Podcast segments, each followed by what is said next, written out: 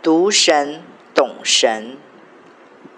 你说想要更了解神的话，让圣经更有亮光，是不是就要把以前旧的全部打掉重来呢？我认为并不需要把既有的那些全盘否定或放弃，而是先把主体的钢骨搭建起来，然后再把你已经有的那些化成水泥加进去就可了。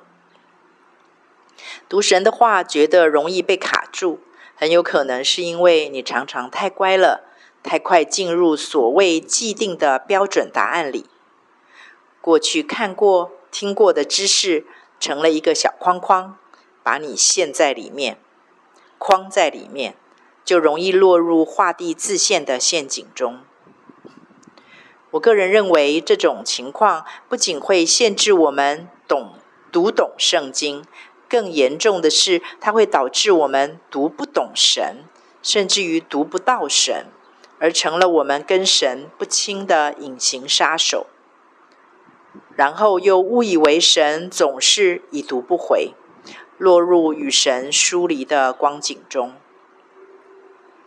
上帝在圣经中告诉我们，必须先拔出、拆毁、毁坏，之后才能进入建立、栽植的阶段工程。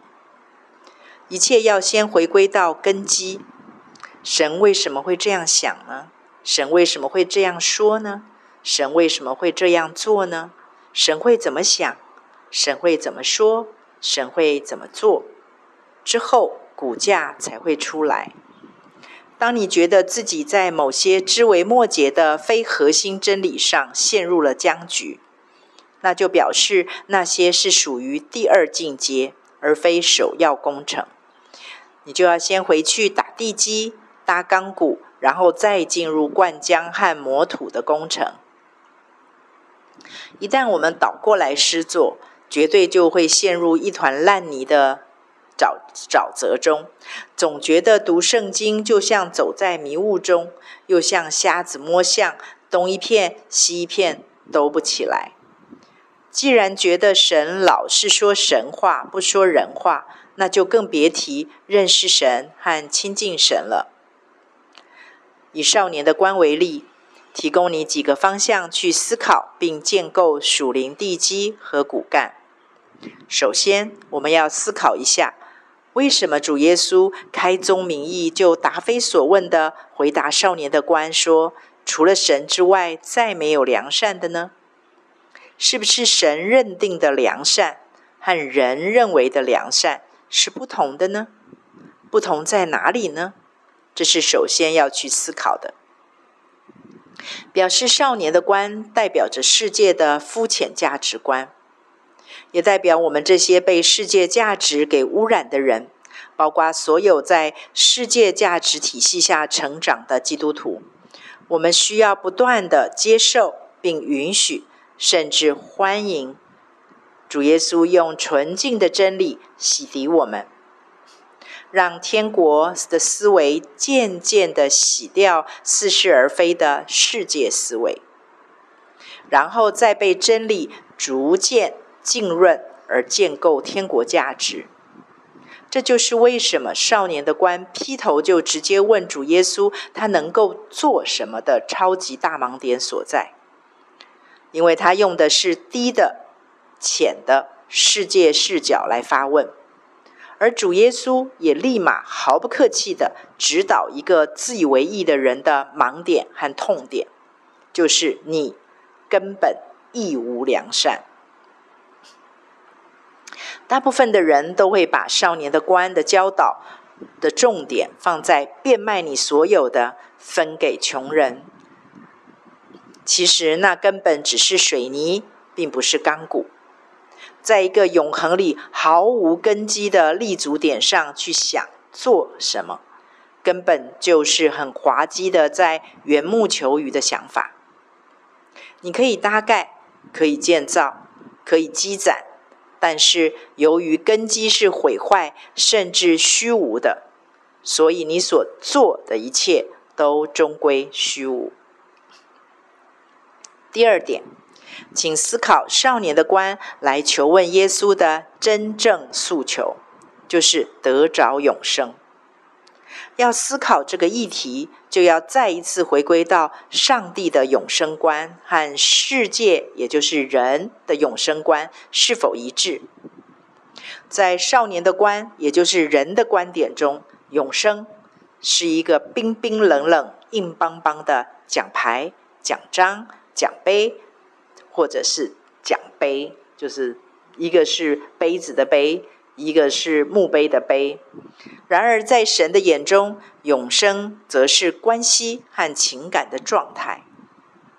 在约翰福音十七章三节说：“认识你独一的真神，并且认识你所差来的耶稣基督，这就是永生。”这两个认识与夫妻行房在原文中是同一个字根。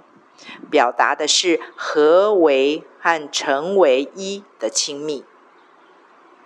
当神与人的观念是如此天差地的分歧时，谁让步，谁让位，决定了天人合一的根基是一把火就烧毁的世界观，还是可以存留到永恒的神观了。